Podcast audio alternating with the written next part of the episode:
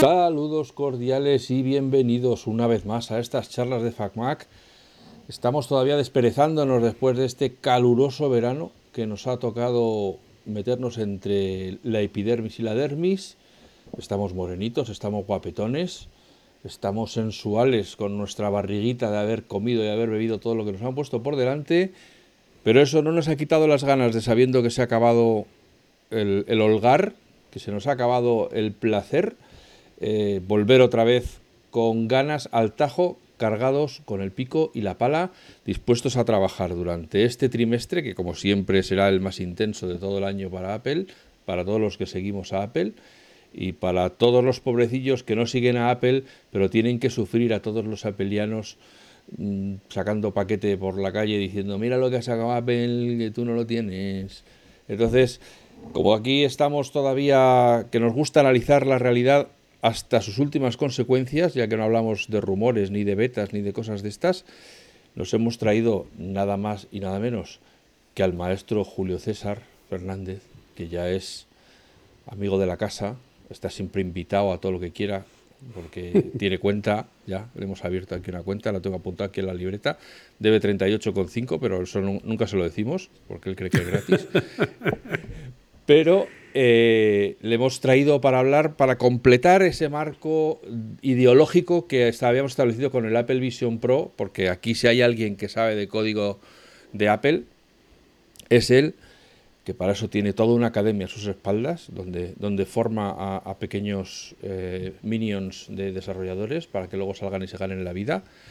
Y, y entonces vamos a hablar con él de esto, de a ver, ahora que ya les han dejado atisbar qué es lo que hay dentro, porque ya les han dejado eh, descargarse el sistema operativo para que empiecen a trajinar con ello pues eh, vamos a hablar con él a ver qué es lo que nos cuenta. Buenos días, buenas tardes, buenas noches, Julio César, ¿qué tal estás? Pues muy bien, por aquí andamos eh, y eso, pues ya, como tú dices, entrando en el, en el último trimestre, que es el, el de más intensidad. Y nada, y preparando, porque además para nosotros es comienzo de año académico porque mm. el, año académico nos, lo marca Apple. O sea, Apple, eh, sus lanzamientos de septiembre son los que marcan el inicio de, nuestro trabajo y entonces pues mm. eh, ahí empieza el, año escolar 2023-2024. Así que ahí andamos preparando todo. Ya no me acuerdo quién me lo decía, pero alguien me dijo y se me quedó grabado que los que de verdad repiten los cursos son los profesores, que vuelven todos los años. Sí, absolutamente. A, repetidores y todos los años la misma materia. la pues misma materia. Pasa que Apple lo que nos hace es que nos, eh, nos da eh, todos los años pues bastantes novedades y entonces, claro, todas esas novedades hacen que eh, bueno, pues tengamos que ir cambiando todo el programa formativo. Claro. claro, entonces al final la base eh, si se conserva aproximadamente, eh, hablaríamos de un 70% más o menos de la formación suele, suele ser la misma de año a año, lo que pasa que también la, propia formación va evolucionando con las clases que se dan y cada vez pues va yendo más refinada, etcétera. Y luego el otro 30 pues básicamente son cosas que, que hay que ir eh, cambiando, depurando, cosas que han metido nuevas, entonces al final nos obliga a ir, a ir renovándonos cada año. Y este año pues más que nunca porque tenemos nuevo sistema operativo, tenemos nuevas herramientas y claro, pues todo eso también está incluido en el, en el programa de la academia. Por preguntarte algo facilito, ¿tú te ves dentro de tres años haciendo que la clase, todo el que entre, se ponga su casco de Apple Vision Pro y empiece a codear eh, con una interfaz espacial eh, en plan eh, futurista de cojo aquí este trozo de código con los dedos y me lo arrastro a la esta? ¿Estamos cerca de ese momento? Estamos cerca de ese momento. No sé si tres años serán suficientes, pero hemos empezado a andar el camino. Lo que pasa es que el camino es un camino arduo, es un camino que va a ser lento, es un camino que no pretende ni mucho menos que esta nueva tecnología se desarrolle para allá, porque de hecho lo que tenemos ahora mismo es pues prácticamente Prácticamente no. Lo que tenemos es un, un kit de desarrollo y una primera versión beta de un sistema operativo en el que Apple lo que ha hecho con los desarrolladores es decirles, eh, ahí tenéis a ver lo que hacéis con él. Y básicamente ha volcado la responsabilidad en nosotros. Entonces, ahí ya, bueno, pues eh, hace falta tiempo. Ten en cuenta que el dispositivo se habla de la propia Apple dijo que saldría en 2024, no especificó fechas.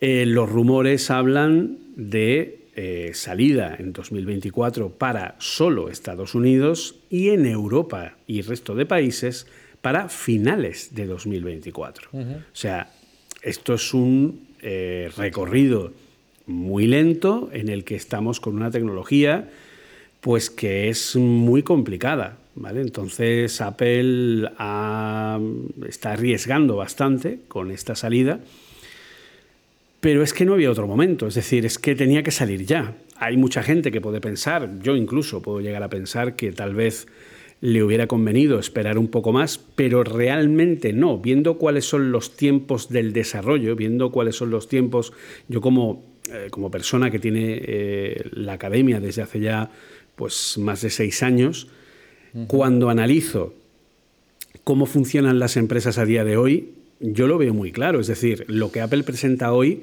no llega a las empresas ni empiezan a desarrollarse hasta al menos dos, tres años. ¿vale? O sea, lo que hoy Apple saca puede llegar a tardar de media. Es cierto que siempre hay empresas que son más punteras, que apuestan más por la innovación, que sacan cosas arriesgando un poco más en cosas más nuevas, pero la gran mayoría son empresas que son un poco más eh, conservadoras y por lo menos hasta dos, tres años no empiezan a sacar cosas. Entonces, partiendo de esa base, que es un nuevo dispositivo, estaríamos hablando que el sistema estaría maduro y eh, disponible para empezar a ser usado a nivel de, mm, digamos, la gran masa, pues de aquí a cuatro años. Claro, y la gente diría, uff, qué barbaridad, cuatro años, eso no hay quien se lo trague, no hay quien... Eh, ¿Cómo Apple hace eso, no? Pues pues es muy simple, ya lo ha hecho, ya lo ha hecho varias veces. Es decir, el primer iPhone, no podemos olvidar que ni siquiera tenía App Store, que solo tenía aplicaciones web, que luego eh, el primer iPhone que fue presentado en enero de 2007, lanzado en julio de 2007, en septiembre de 2007 se anuncia que va a haber un kit de desarrollo para hacer aplicaciones para el iPhone, en marzo de 2008 sale la beta, en julio de 2008 sale el App Store, y el App Store no empezó a funcionar hasta bien entrado, ya te diría, incluso eh, los iPhone 5S, 6. Estamos hablando del año 2013-2014, ¿vale? O sea, el iPhone como dispositivo llegó a ser un dispositivo maduro y que eh, llegó al gran público, mucho más allá de los flipados de Apple como nosotros, eh, a partir del iPhone 4. O sea, necesitó al menos tres años y cuatro modelos, ¿vale? El cuarto modelo, ese iPhone 4, fue el que sentó las bases de lo que iba a ser el iPhone. Entonces, y con el iPad pasó igual. El iPad fue lanzado en 2010, ese primer iPad ni siquiera duró dos versiones de sistema operativo, pues salió con iOS 3 que ni siquiera tenía multitarea, luego ya salió con iOS 4 que fue lanzado con la 4.2, el primer iPad directamente con la multitarea, que era aquella en el que solo se veían los iconitos en la parte de abajo. Eh, y ahí tuvimos iOS 4, iOS 5 y el iPad primero no llegó a iOS 6 siquiera. Hasta la llegada del iPad con pantalla retina, un par de años o tres, yo creo que incluso podríamos decir que hasta la llegada del iPad Air, del primer iPad Air, que ya estamos hablando del año 2014 más o menos, pues igual, son cuatro años. Y el Apple Watch, tres cuartas de lo mismo. El Apple Watch, acuérdate que es el Series 0, podríamos decir que el Apple Watch no fue un dispositivo maduro y enfocado hasta el Series 4, ¿vale? Que fue el gran cambio de. Entonces. vamos. Eh, luego hablaremos de eso, pero también quiero recordar aquí, apostillando lo que estás contando, de, hablando sobre las modestas expectativas que tenía Apple cuando presentó el iPhone, con Steve Jobs diciendo: si nos quedáramos con el 3% del mercado, eso ya supondría, ya no recuerdo la cantidad que dijo, pero a Jobs le parecía ya muchísimo. Mírales ahora, ¿no? O sea, las aspiraciones con las que salió. supongo que el Apple Vision Pro es esto. Vamos a empezar a andar. Aquí hay mucha tela que cortar. Mm, tiene este producto un desarrollo que va a llegar a lo largo de los años. Eh, yo entiendo que en cine, en espectáculos, en, música, o sea, muchas cosas. En, digo en cuanto al ocio, en cuanto a nuevas formas de entretenerse que ahora mismo no están llevadas al hogar, al, público de masas y por supuesto en industria, en medicina, como ya le he indicado eh, en las propias demos. Pero hablando de lo que decías del Apple Watch, Apple ha sacado un dispositivo multipropósito y a lo largo de los años será el mercado el que diga de verdad para qué sirve. Sí, absolutamente, absolutamente. Pero es que es lo mismo que ha sucedido. O sea, cuando Apple lanza el, iPhone, eh, porque a ver, cuando Apple lanza el iPod, por ejemplo, pues el iPod es un dispositivo que es de, una única función, ¿vale? Luego le pusieron fotos, le pusieron vídeo y tal, pero bueno, en fin, el que estuviera, el que viera una película. claro. claro, el, que viera, el que viera una película en, el, en la pantalla del iPod de color, había que echarle valor. Entonces, eh, pero el, el iPhone, por ejemplo, cuando Apple lo lanza, lo lanza sin siquiera saber si va a sacar o no la posibilidad de que haya software de terceros.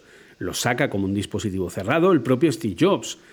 Dice en una entrevista en el New York Times, solo tres días después de la presentación, el 10 de enero de 2007, el 9 de enero de 2007, perdón, eh, ya cuenta el hecho de que, bueno, pues él tiene claro que, que aquí, bueno, pues este dispositivo es un dispositivo cerrado, y dice literalmente que no quieres que haya un software de terceros que lentezca tu dispositivo, que lo entorpezca y haga que no funcione bien, por lo que el iPhone, el primer, eh, la, primera idea por parte de Apple era ser un dispositivo igualmente cerrado.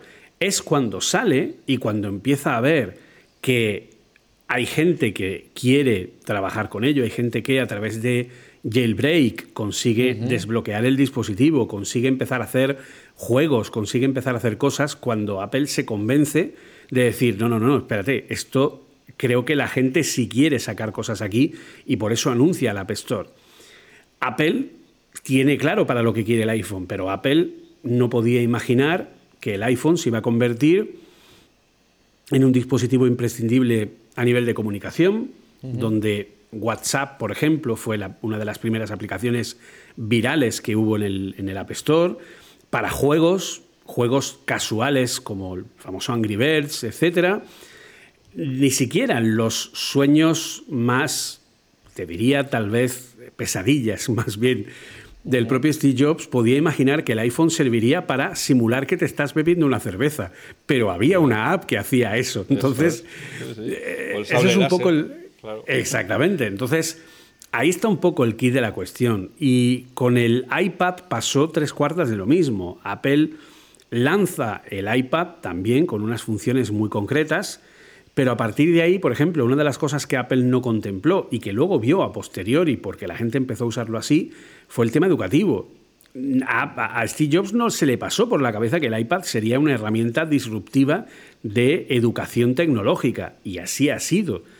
Donde ha sabido aplicarse. Es cierto que hay sitios, hay centros, hay escuelas donde no han tenido la formación apropiada y no han sabido eh, aprovechar ese dispositivo, pero hay muchos centros donde sí se ha sabido hacer, tanto en España como en Europa, como en Estados Unidos, etcétera. Yo he tenido la gran suerte de formar a varios colegios, pues como el Colegio Internacional Brains, etcétera, que son eh, absolutos pioneros, ¿vale? O el, SEC de Levante, etcétera, que también son muy amigos, pues son gente que son muy pioneros en todo el tema del uso del iPad de la educación y que han demostrado que el dispositivo, bajo un buen uso, eh, obviamente planificado, con una formación correcta por parte de los docentes, pues es un dispositivo educativo que tiene un valor increíble. Entonces, todo eso son cosas que han ido llegando, igual que el Apple Watch. El Apple Watch al comienzo no era un, un tracker deportivo. Al comienzo era como, bueno, pues un complemento del iPhone que tenemos ahí mensajes y que nos llegan las alertas y tal, y no sé qué. y el tiempo y el uso de los, incluso era casi más un complemento de moda, ¿no? Al principio, incluso acuérdate que existía aquel famoso Apple Watch Gold Edition que valía 6.000 euros, que era de, oro, de 18 quilates y tal. Eh, todo eso pasó a la historia. El Apple Watch se definió a sí mismo como un tracker de actividad y al final ese es su, su función principal, tracker de actividad y tracker eh, de salud, ¿vale? Y es la función principal con la que se ha quedado. Ahora es cuando Apple está en los últimos años cambiando la forma en la que funciona el Apple Watch. De hecho, eh, WatchOS 10 es un gran, enorme cambio a nivel de funcionamiento con el Apple Watch que va a dar pie a muchísimas nuevas aplicaciones que van a empezar a enriquecer ese ecosistema que hasta ahora no ha funcionado bien. Entonces, yo creo que ya Apple lleva un par de años haciendo un trabajo muy bueno con el tema del Apple Watch y este año lo ha rematado y vamos a empezar a ver aplicaciones para el Watch que van a darle un uso más allá del que tiene actualmente en ese sentido. Entonces, volvemos a lo mismo, es decir, ¿qué es Apple Vision Pro? Pues Apple Vision Pro es un, dicho por Apple, ordenador de computación espacial que ¿para qué sirve? Pues en esencia sirve para hacer exactamente lo mismo que ya haces con todos los dispositivos de Apple, pero de una forma más guay y más cómoda. Cómoda entre comillas, ¿vale? Porque es una forma nueva que podría ser cómoda para depende de qué gente y podría no serlo, ¿vale? Pero la realidad es que el Apple Vision Pro no hace nada que no hagan ya los dispositivos que ya existen. A nivel de uso. ¿vale? Ahora, la gran diferencia de Apple Vision Pro es cómo hace eso. ¿vale? Porque no es lo mismo ver una película en tu iPad o en tu Mac o en tu Apple TV con tu tele de 77 pulgadas que verlo en, el Apple Vision Pro. ¿vale? ¿Por qué? Porque en el Apple Vision Pro tienes la posibilidad de poner una pantalla de 200 pulgadas en mitad de tu casa con una calidad 4K que te va a permitir tener pues, una experiencia, además que puede ser inmersiva, en el que alrededor de esa pantalla vas a estar viendo fondos que no van a ser estáticos, sino que van a tener un poquito de vida, que tienen que ver con lo que estás viendo. Y si tú estás viendo Fundación, pues estás viendo los paisajes de Trantor o los paisajes de eh, la Luna donde está, eh, o sea, del planeta donde está la propia Fundación. O si estás viendo eh, la película, pues no sé, Avatar, el sentido del agua, pues estás viendo la zona de los naví, del agua y pues fondos que se van cambiando y que se van adaptando o incluso el hecho de que tú estés viendo la película y te aparezcan como algo parecido a esto que llaman ahora el Screen X, que hay salas que como que te ponen tres pantallas para que te envuelva, ¿vale? Pues algo parecido, pero en el salón de tu casa. Entonces, claro, la experiencia va a cambiar, pero ¿es suficiente esa experiencia para que merezca la pena los 4.200 euros iba incluido, que le calculo más o menos en Europa a los Vision Pro? Pues esa es la pregunta, porque claro, ¿el iPad era un dispositivo que realmente valía la pena para lo que hacía recién comprado sin meterle apps? ¿O el iPad fue ganando valor cuando yo podía usar, como es mi caso, Evernote, cuando podía empezar a usar aplicaciones para tomar notas, eh, incluso pues, con los primeros bolis estos que salieron antes del Apple Pencil, o cuando yo podía utilizar, eh, en fin, mil aplicaciones que han ido saliendo para el iPad, para el iPhone, para el resto de sistemas. Si estos dispositivos se han quedado es porque les han dado una utilidad, una utilidad que los hace más prácticos. Entonces, ahí es donde está el reto que presenta el Apple Vision Pro. El Apple Vision Pro es un dispositivo que tiene ahora mismo, y este es un poco el riesgo que está corriendo Apple, la responsabilidad de ser o no un éxito dependiendo de los desarrolladores. Es decir, Apple ha volcado en nosotros y nos ha dicho, chavales, esto es lo que se puede hacer con este dispositivo, estaremos encantados de ayudaros en todo lo que sea necesario para que esto funcione, pero nosotros no podemos hacer ni ofrecer más de lo que ya hace esto por defecto. Yo me puede merecer la pena como usuario random gastarme 4.200 euros para tener un montón de pantallas a mi alrededor y cambiar mi forma de trabajar a, como dice Tim Cook, que hace día a día, que está 7 o 8 horas con, el Apple Vision Pro puesto, eh, trabajando con múltiples pantallas y con la pantalla del Mac eh, eh, puesta y con ciertas tal. Bueno, yo creo que puede ser práctico. ¿Esa practicidad vale 4.200 euros? Pues depende, tal vez para ti que nos escuchas no, tal vez para ti que también nos escuchas podría ser, o tal vez para otro que también nos escucha podría ser un decir, pues mira, es que, claro, lo ve clarísimo. Claro, O te pongo el ejemplo, tú ahora mismo te pones a mirar, porque yo lo he comparado, comprarte un televisor hoy día OLED de la mejor calidad, ¿vale? Porque se entiende que las, el Apple Vision Pro es la máxima calidad visual, por lo que no vamos a compararlo con una tele Samsung LED de oferta del Carrefour de 500 euros, ¿por qué no? ¿Vale? O sea, son pantallas mini OLED, con una calidad, con un brillo, vamos a, hay que compararlo con una tele que esté a la altura. Una tele de 77 pulgadas OLED de generación 2023 de LG ronda los 3.500 euros, 4.000 puesta en casa pues oye, a lo mejor dice, pues ya no son tan caras, ¿vale? Ya, no es tan caro la Apple Vision Pro. Claro, alguno diría, no, pero es que yo tengo a mi mujer al lado, o tengo a mi pareja, o tengo a, a, no sé, a mis hijos y tal. Ellos no van a poder ver lo que yo veo. Bueno, sí, sí van a poder, comprándose cada uno su Apple Vision Pro. Y claro, diría, sí, hombre, 4.200 pavos me voy a gastar como para gastarme otros 4.200 para mi mujer. Estás loco, ¿vale? Claro, cuando yo me compré mi primer iPad, a nadie se nos podía ocurrir el que hubiera un iPad por, miembro de la familia. Era, no, no, un iPad para toda la casa. Estamos locos. Es de las grandes peticiones que hay para el iPad, que, que soporte el multiusuario. Exacto. Y de hecho lo soporta a nivel educativo, ¿vale?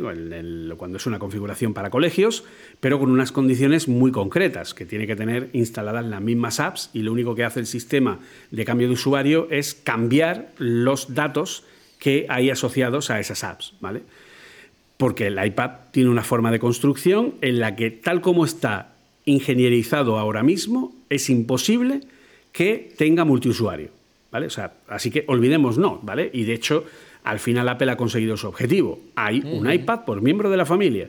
¿Vale? Y nuestra hija tiene uno, nuestro hijo tiene el suyo, el otro, y dependen, del papá tendrá el iPad Pro con M2 y la hija tendrá el iPad Air y el hijo tendrá el iPad de educación. Pues bueno, pues ya está, ¿vale? Cada uno tendrá el iPad que necesite. Pero claro, ahora viene la segunda parte de la historia. Esto vale 4.200 euros y se llama Apple Vision Pro. Es decir, Apple ha sacado la versión Pro, lo primero de todo. ¿Quiere esto decir que este dispositivo va a valer siempre lo mismo? Habrá alguno que me dirá, es que Apple nunca ha bajado los precios de sus productos. Normalmente lo que ha hecho ha sido subirlos. Mm. Cierto, cierto. Pero también es cierto que la estrategia de este producto es distinta. Cuando Apple lanzó el primer iPad o lanzó el primer iPhone, el iPhone solo había un modelo de iPhone. Tuvimos que esperar al año 2014 para que hubiera dos modelos de iPhones. Y en esos dos modelos de iPhone, que luego ya han sido tres y luego han sido cuatro, siempre ha habido modelos más baratos y modelos más caros. En el iPad igual, el iPad salió como un solo modelo, luego ha habido el iPad, el iPad Air, el iPad mini, el iPad de educación. O sea, aquí va a pasar exactamente igual. Apple va a sacar dos Apple Vision por debajo de este que estamos viendo. Sacará un Apple Vision, sacará un Apple Vision Air, probablemente lo llamará Air, y luego sacarán el Pro. La idea es llegar a un mercado como el que hay ahora mismo para el iPad. De hecho, Apple Vision Pro viene para matar al iPad. Ese es su objetivo. ¿Vale? El iPad es el dispositivo que va a desaparecer en pos del Apple Vision Pro. Entonces, Apple Vision tendrá, tú a día de hoy, si quieres un iPad, 500 y pico euros si tienes el iPad de eh, décima generación, el iPad de educación, ¿vale? Este que para ponerle el pencil hay que montar ahí un invento un poco extraño. Luego tienes, por un poco más, el iPad Air, que ya tiene incluso un chip M1. Y luego, por un poco, por un poco, por un mucho más, tienes el iPad Pro. Puedes llegar a pagar por un iPad Pro 2.000 euros. O sea, es decir, si quieres un iPad Pro que tenga 512 GB de almacenamiento, el modelo de 12,9, etcétera, etcétera, ¿vale? Y de hecho, eh, ya se está hablando por parte de, de Mark Gurman, del gran gurú, que habría renovación del modelo Pro para el 2024, cambiando a pantalla OLED y eh, con el chip M3, y que cambiaría de tamaño a 11 y 13, ¿vale? Pasaría de el actual si es de 11, pero el, modelo grande es de 12,9, pues subiría a 13 directamente, ¿vale? Pero ya serían los dos con pantalla OLED, ¿vale? Ya no tendría pantalla mini LED, que ahora hay una distinción porque el modelo de 11 es pantalla LED y el modelo de 12,9 es de pantalla mini LED, ¿vale? Entonces, pero insisto, tú a día de hoy te puedes comprar por 500 euros un iPad normalito y puedes hacer con él exactamente lo mismo que lo que puedes hacer con el iPad Pro M2 de 2.000 euros. Solo hay ciertas aplicaciones como DaVinci Resolve, como, en fin, eh, Final Cut Pro, etcétera, que son aplicaciones profesionales que no van a funcionar en el iPad más barato, pero sí funcionan en el iPad Air con M1.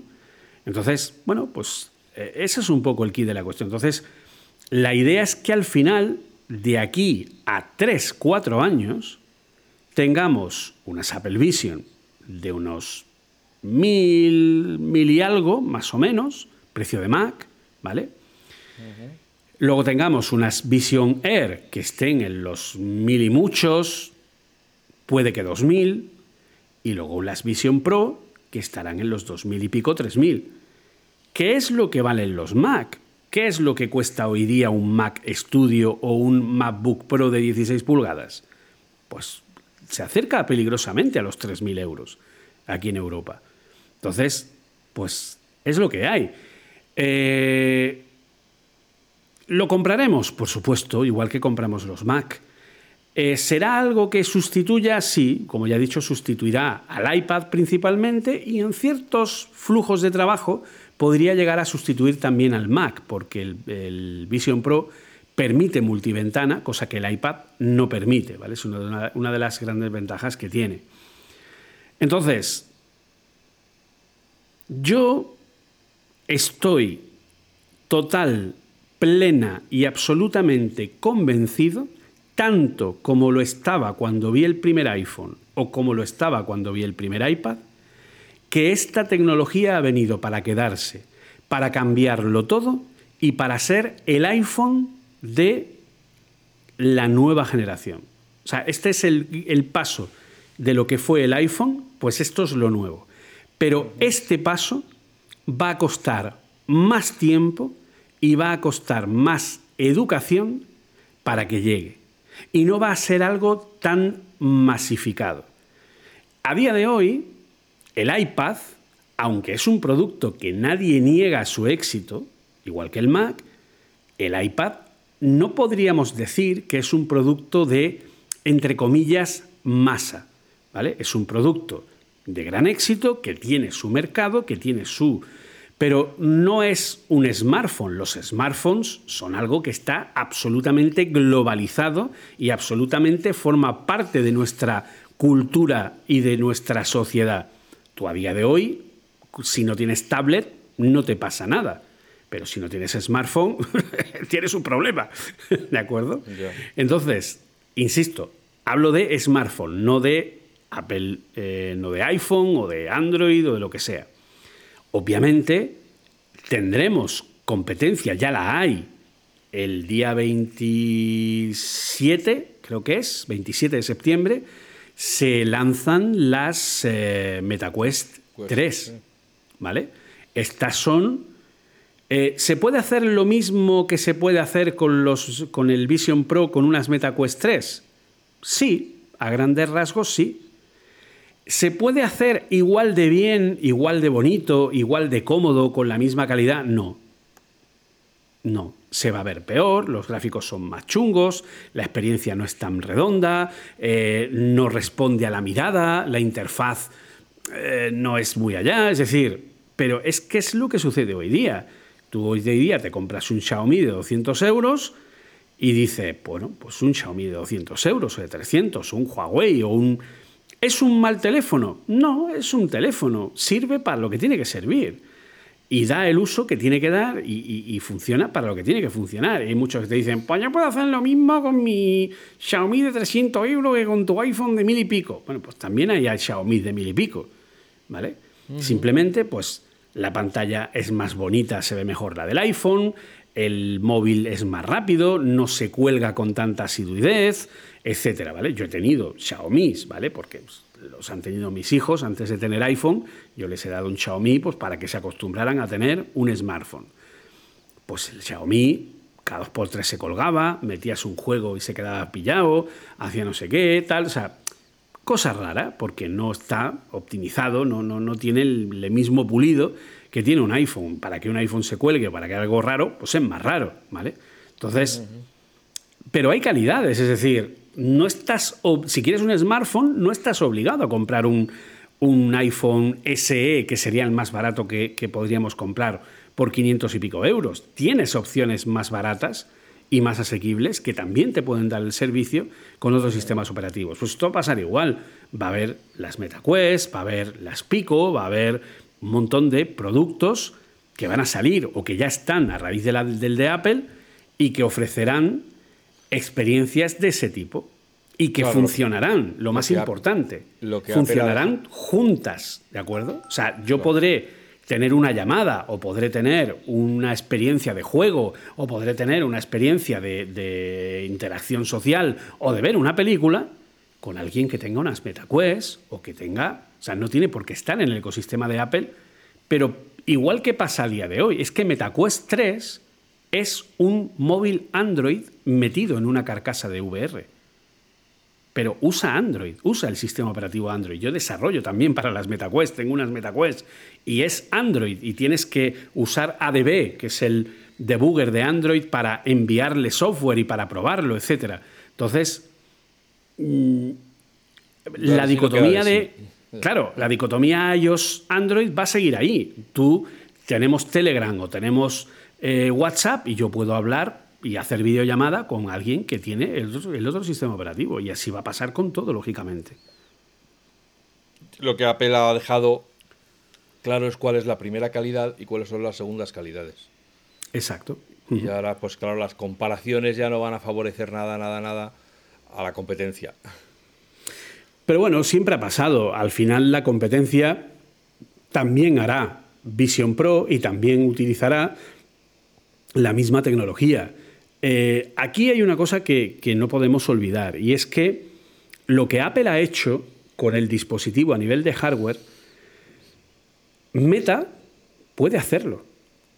Meta tiene tanto dinero o más invertido en VR y en tecnologías que incluso superan en muchos casos, sobre todo a nivel de lentes, eh, de tipos de visualización, pantallas, etcétera, tienen muchos prototipos que superan ampliamente el Vision Pro y ya no solo el Vision Pro. Hablamos del propio know-how de, Apple a este respecto, de lo que es el conocimiento para crear estos dispositivos por parte de Apple. Pero claro, el gran problema de Meta, que es lo que Apple ha sabido ver y ha sabido resolver, es el sistema operativo.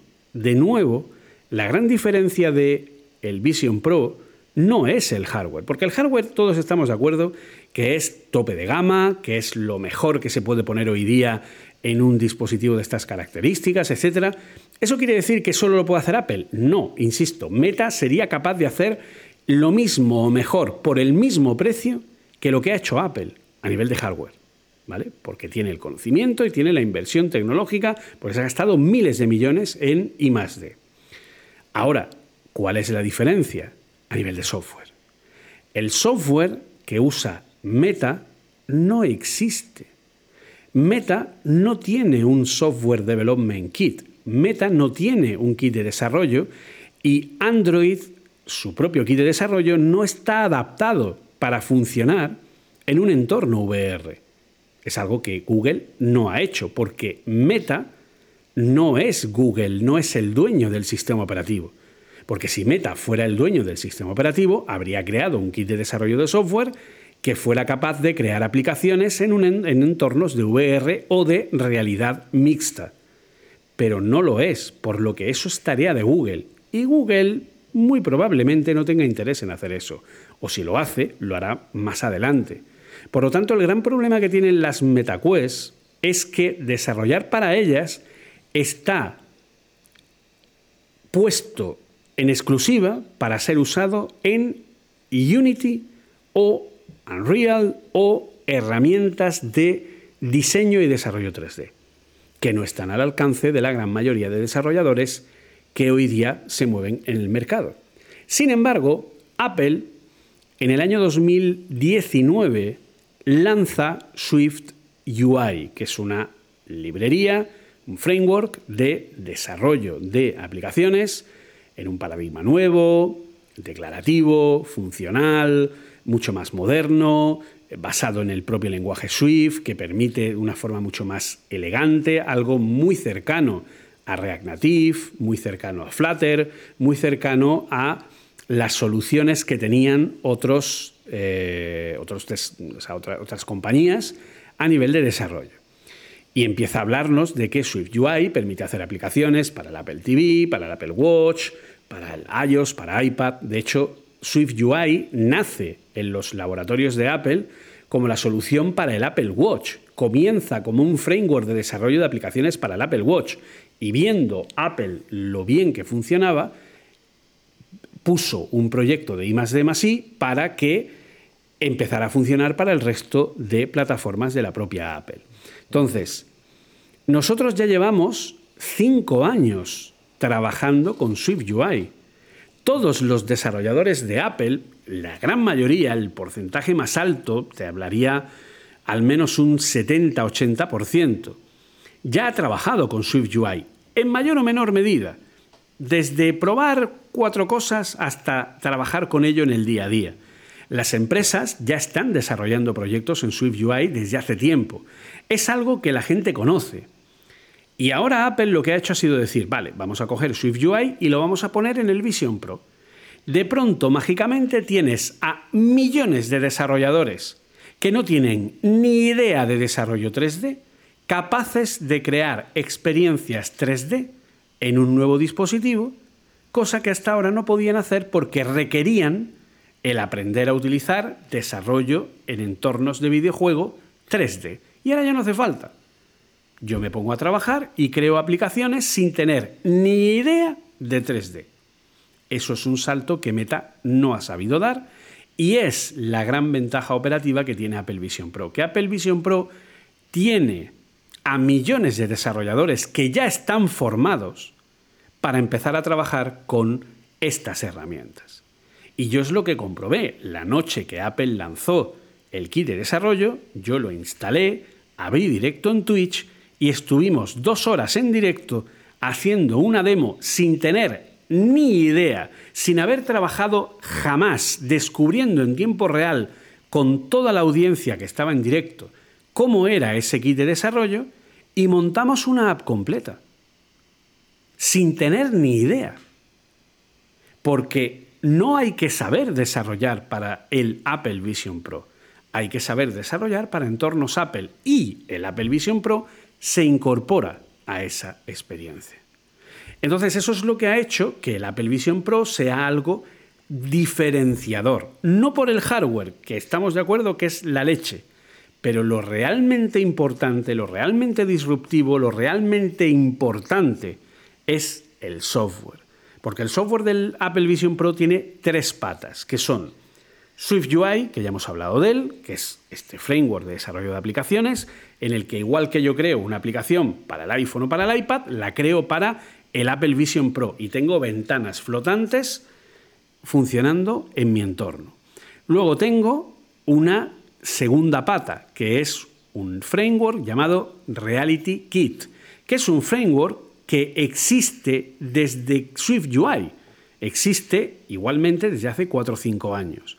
Y es un framework que permite generar experiencias 3D de una manera muy sencilla, muy fácil, prácticamente sin tener que saber nada de 3D y sin casi programación.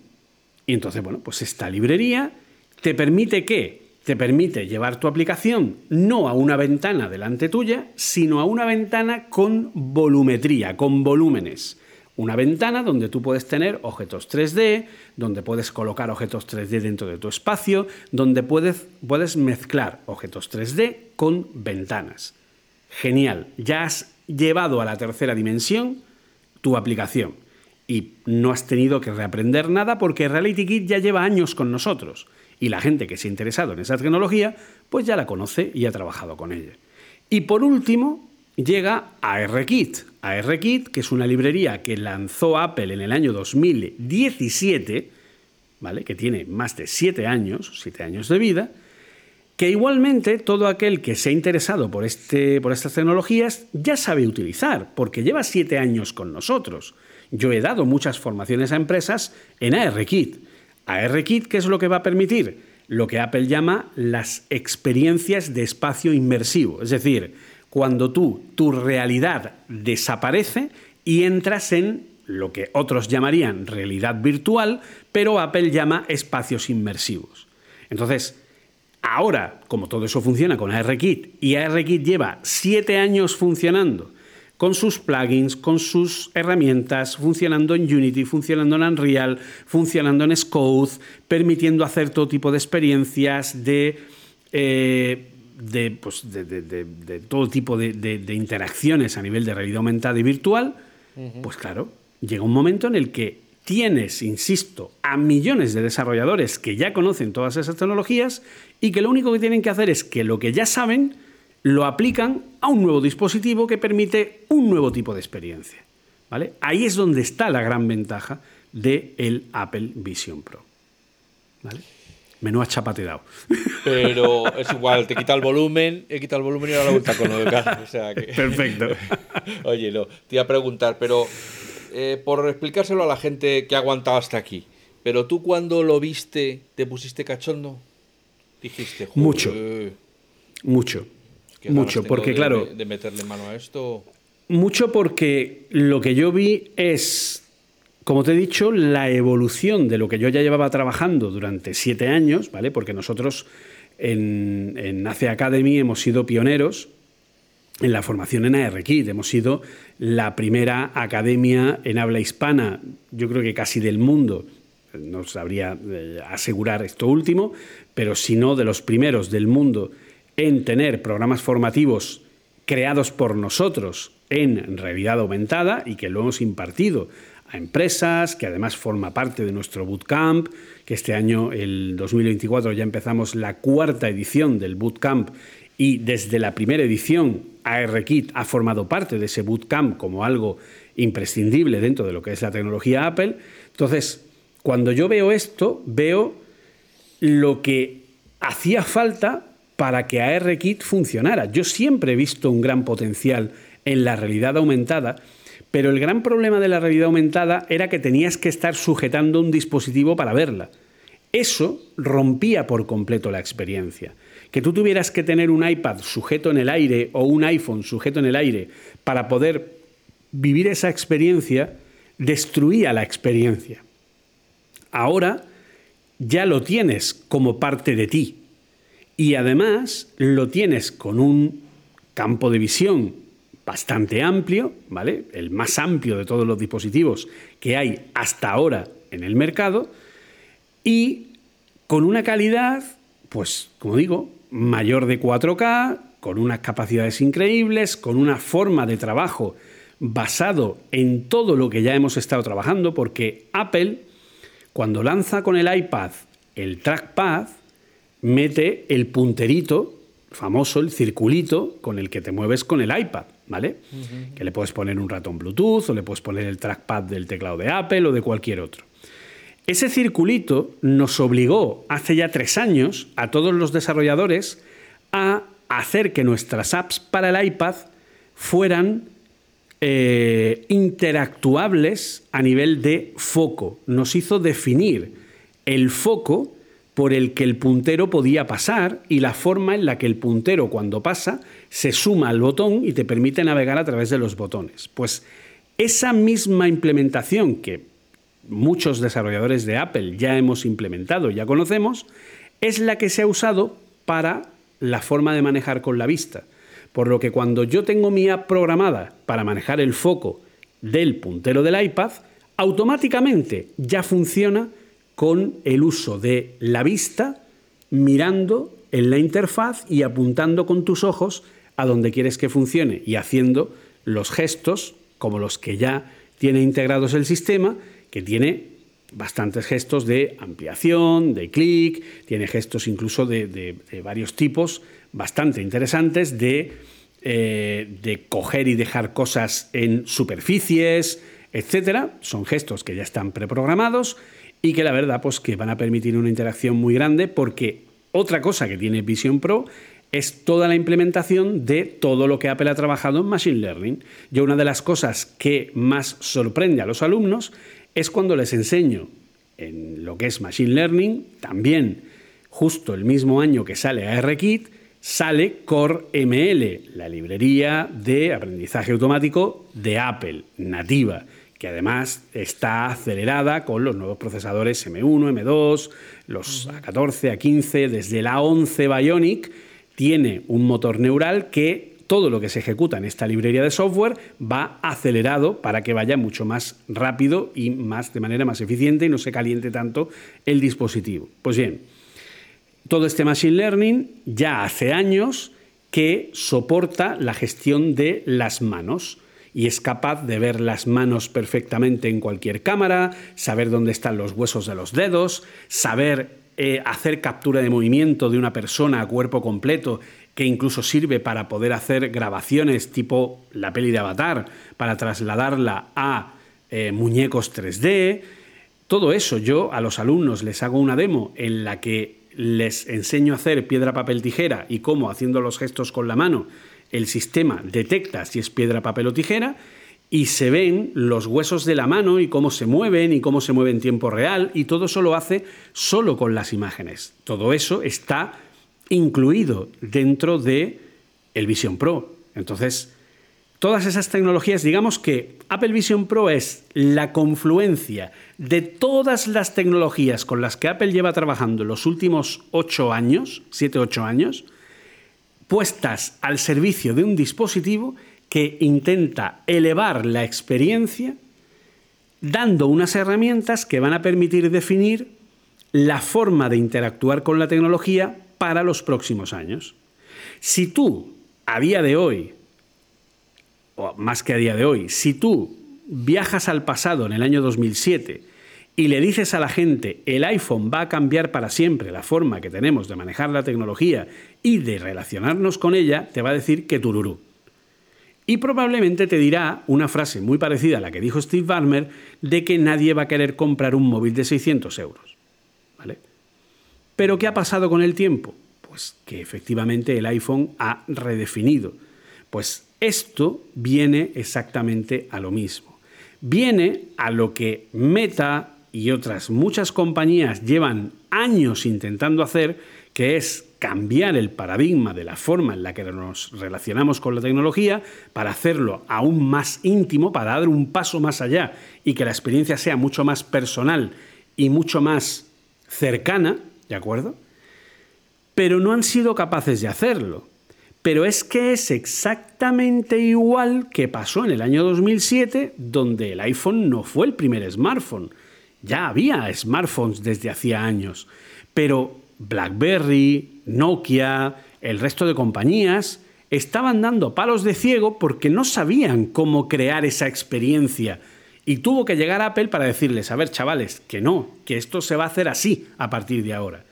Entonces, y lo mismo con los tablets, todos recordamos ese engendro de la naturaleza llamado Windows XP Tablet Edition, ¿vale? Que básicamente para que funcionara había que clavar el palo y que atravesara la pantalla para que detectara el gesto, las pantallas aquellas resistivas. Aquello era un absoluto ¿Por qué? Pues porque era un Windows de un Windows pensado para una interacción de puntero y ratón llevado al mundo táctil. No, señores, eso no funciona. Por eso el iPad es una cosa y el Mac es otra, porque el táctil tiene una forma de ser trabajada y el puntero y ratón otra totalmente distinta. Entonces, eso es lo que ahora ha llegado a Apple. Apple ha llegado y ha dicho, a ver, señores, aquí es por donde vamos a ir todos. Y ahora, a partir de ahora, de hecho ya lo han anunciado Samsung, lo ha anunciado Meta, lo ha anunciado el resto de compañías, que van a ir hacia donde va Apple. ¿Vale? Entonces, ¿cuál es la diferencia? Creo que es la forma más fácil de verla. Lo que estamos viviendo ahora es como si Apple hubiera sacado el iPhone no en 2007, sino en 2005. Y entonces, si en 2007 ya fue un shock, en 2005 hubiera sido un Apple que te has fumado. Sigue haciendo iPods, anda, que no sabes nada. Porque hubiera necesitado todo ese tiempo para madurar. Pues ese es el. digamos, esta es la jugada arriesgada. Estos son los problemas que pone la junta directiva de Apple que dicen, uy, es que a lo mejor había que haber atrasado el dispositivo. Puede ser que sí. Podría ser que Apple hubiera cometido un error lanzándolo, entre comillas, tan pronto. A día de hoy no lo sabemos. No podemos juzgar, porque es imposible juzgar técnicamente, porque de hecho Apple ha tenido la mala suerte de sacar esto en un momento en el que el mercado miraba a otro sitio. Otro sitio que es la inteligencia artificial. ¿Vale? Entonces, claro, eso es un problema, porque si el mercado está mirando a ChatGPT, a Midjourney y a otros sitios, y el dinero y, la, y el interés del público está en otro lugar, pues hostia, lo tienes todavía más complicado. Imagínate que Apple lanza el iPhone en un momento en el que el smartphone ya se da por perdido. Apple, eh, que esa es la gran diferencia, ¿vale? Cuando Apple lanza el iPod, lo lanza en un mercado que ya está asentado a nivel de reproductores de música. Y Apple viene a crear el mejor reproductor de música, pero en un mercado que ya estaba en ascenso. Cuando lanza el iPhone, este es cuarto de la misma. El mercado del smartphone iba hacia arriba. Era un mercado más que asentado, en el que muchas compañías trabajaban, invertían, tenían productos. Apple llega y saca el mejor, el que redefine toda la experiencia pero llega a un mercado que está en ascenso. Con el iPad igual, con el Apple Watch exactamente igual. Llega en un mercado en el que ya existían otros smartwatches, en el que ya había un mercado que estaba empezando a funcionar, en el que aquello estaba yendo hacia arriba. Pero ¿cómo está el mercado de las VR ahora mismo? A pique. Es la primera vez que Apple se arriesga a lanzar un producto en un mercado que no es emergente, que es decreciente.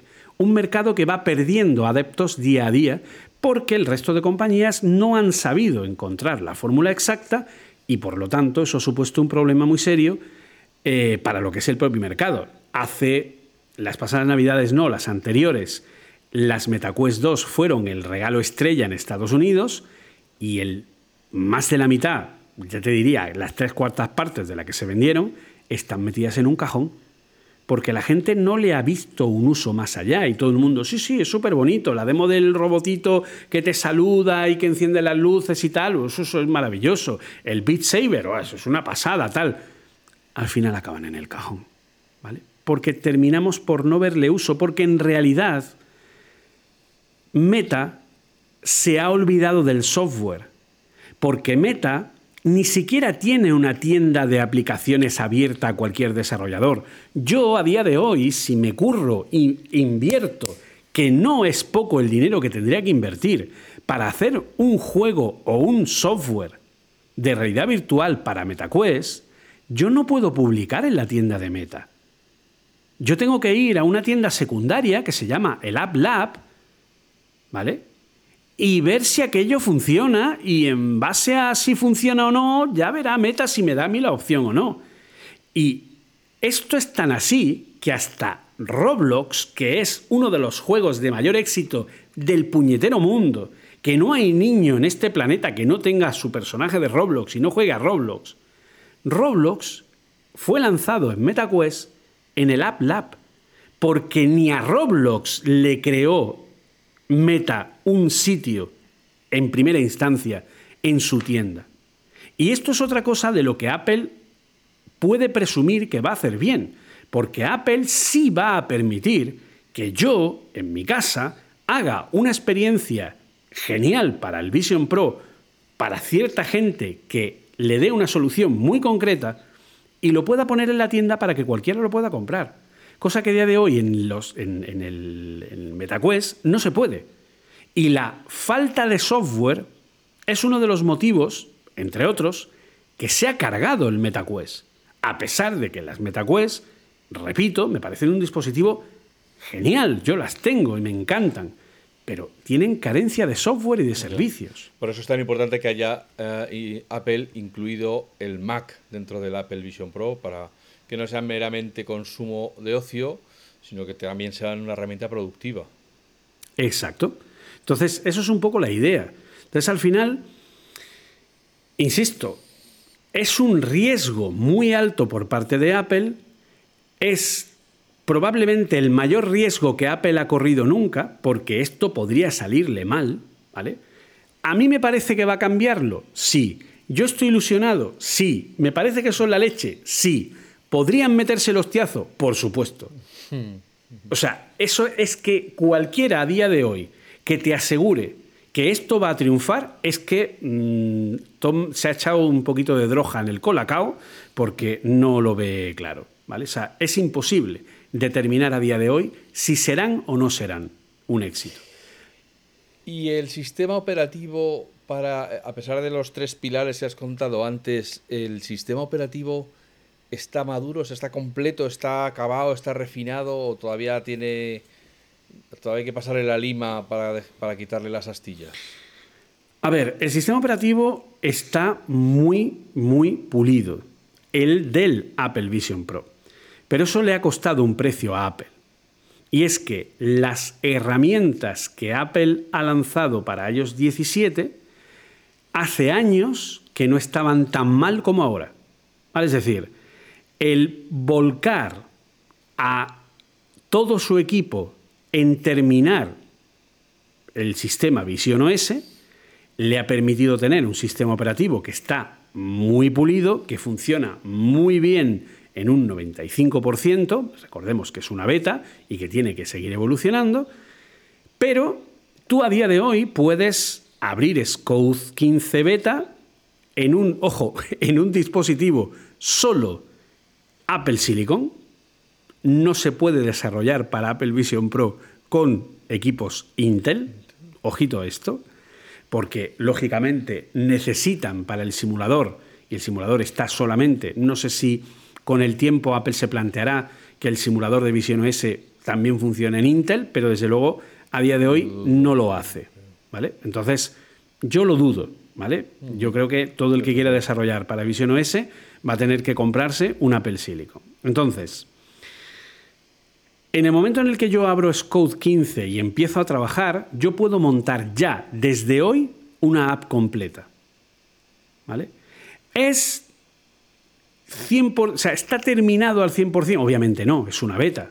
Tiene fallos, tiene cositas, ha tenido problemas con las nuevas, eh, con, las nuevas prestaciones a nivel, por ejemplo, de... Eh, hay un cambio en arquitectura en Swift UI que crea un, un nuevo elemento que se llama observable, que va a permitir que cualquier elemento que sea observable sea eh, reaccione a la interfaz y cambie, etcétera, es un cambio de paradigma muy importante con respecto a cómo se ha trabajado con Swift UI hasta hoy y que facilita mucho el trabajo de SwiftUI a ese respecto.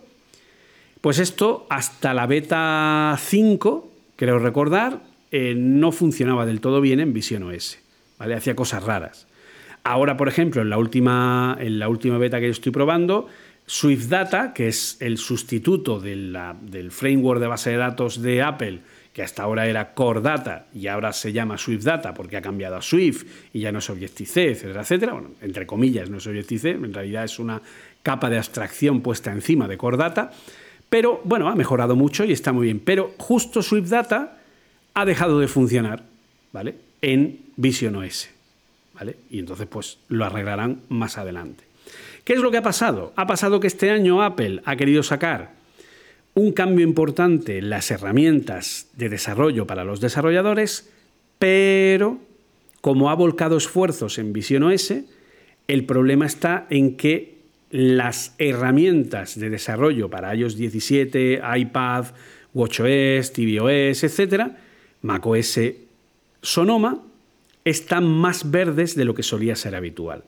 Para que te hagas una idea, Swift Data, esto que te acabo de comentar de base de datos, no ha funcionado hasta la beta 7 que salió a finales de agosto. A finales de agosto, cuando estamos hablando que en 15 o 20 días hay nuevo iPhone y hay salida de nuevas versiones de sistema. Es decir, nunca Apple había apurado tanto. O sea, cuando Apple hace la WWDC en junio, lo que saca efectivamente está en beta. Tiene cositas, fallitos, pero la herramienta en sí está terminada. Y lo único que hacen es ir puliéndola. Bien, pues este es el primer año en yo creo, no, recuerdo, porque yo llevo siguiendo la WDC desde hace más de 12 años, nunca recuerdo haber tenido hasta finales de agosto herramientas que yo no podía usar de manera correcta y que cambiaban la forma en la que se implementan ya a 15 días del lanzamiento del nuevo iPhone. ¿vale? Es decir, les ha pillado el toro.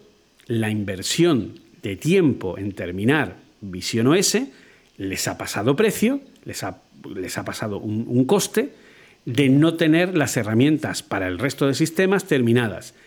Es cierto que funciona muy bien a nivel usuario, si somos usuarios las betas van muy bien, pero las herramientas que los desarrolladores tenemos para usar en las nuevas versiones no están todo lo pulidas que normalmente solían estar. ¿Vale? Entonces, ese es el principal problema que ha dado este eh, sistema Vision OS. Pero insisto, el sistema Vision OS está muy bien terminado, muy bien pulido y a día de hoy ya se pueden crear aplicaciones completas. ¿Dónde todavía le falta recorrido? En la integración de las herramientas de terceros. Unity va a tener una integración con eh, Vision OS que aún no está del todo terminada. Entonces, si tú quieres usar Unity a día de hoy, es complicado. Tienes que esperar un poco a que Unity, que maneja unos tiempos que son de aquella manera, pues de estas herramientas ya terminadas. Tendrías que empezar a trabajar con Reality Composer Pro, con, bueno, pues las, con las herramientas que Apple nos eh, proporciona a los desarrolladores. ¿Y tú cuál es la aplicación que has visto inmediatamente que vas a llevar a Vision OS? Pues a ver, yo he optado, que bueno, eh, de ahí a que me lo den hay un camino importante, pero yo he optado a que me den, a que me cedan un kit de desarrollo, ¿vale? Que básicamente el kit de desarrollo son pues un Apple Vision Pro, ¿vale? Es un, un dispositivo completo que te mandan a casa y que tienes que guardar literalmente bajo llave, ¿vale? Que no puedes salir de la habitación donde lo metas, en fin, son una serie de eh, obligaciones bastante curiosas, ¿vale? Pero ojo, nada alejado de los, eh, de los acuerdos de confidencialidad de otros dispositivos, ¿vale? Si hace años tú te hacías con un kit de desarrollo de MetaQuest o de Magic Leap o de, o de HoloLens de Microsoft, el NDA era muy parecido. tenías que tener el dispositivo solo en una habitación, guardado bajo llave, no podía verlo nadie, no puedes decir a nadie que lo tienes, ni siquiera si lo tienes dentro de tu casa se lo puedes enseñar a tus hijos, ni lo pueden probar, solo lo pueden probar desarrolladores que estén autorizados dentro de la cuenta de empresa de la compañía, en fin, una serie de restricciones muy importantes. Entonces, yo he pedido el dispositivo para que me lo manden.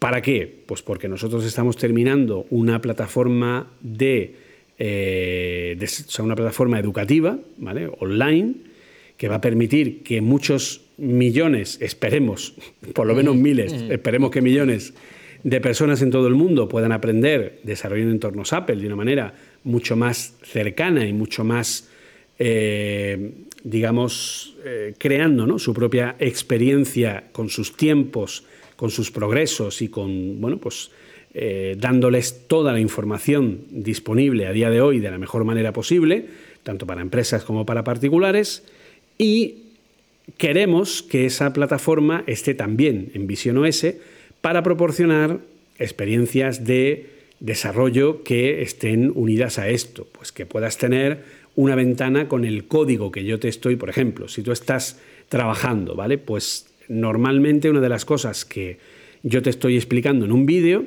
y ese vídeo tiene un código fuente asociado a los momentos del vídeo, que esto es algo que hace Apple con la, eh, Apple, con la aplicación de Apple Developer.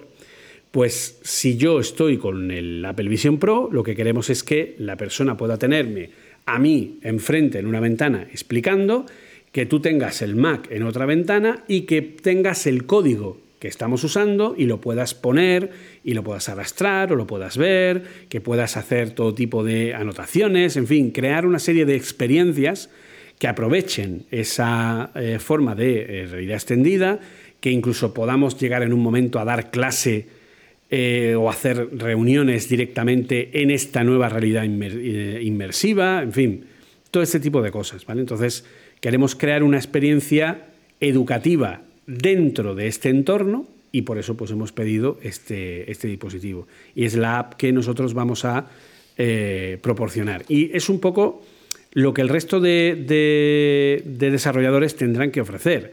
Experiencias que justifiquen el que, bueno, el que tengas ese dispositivo lo puedas hacer.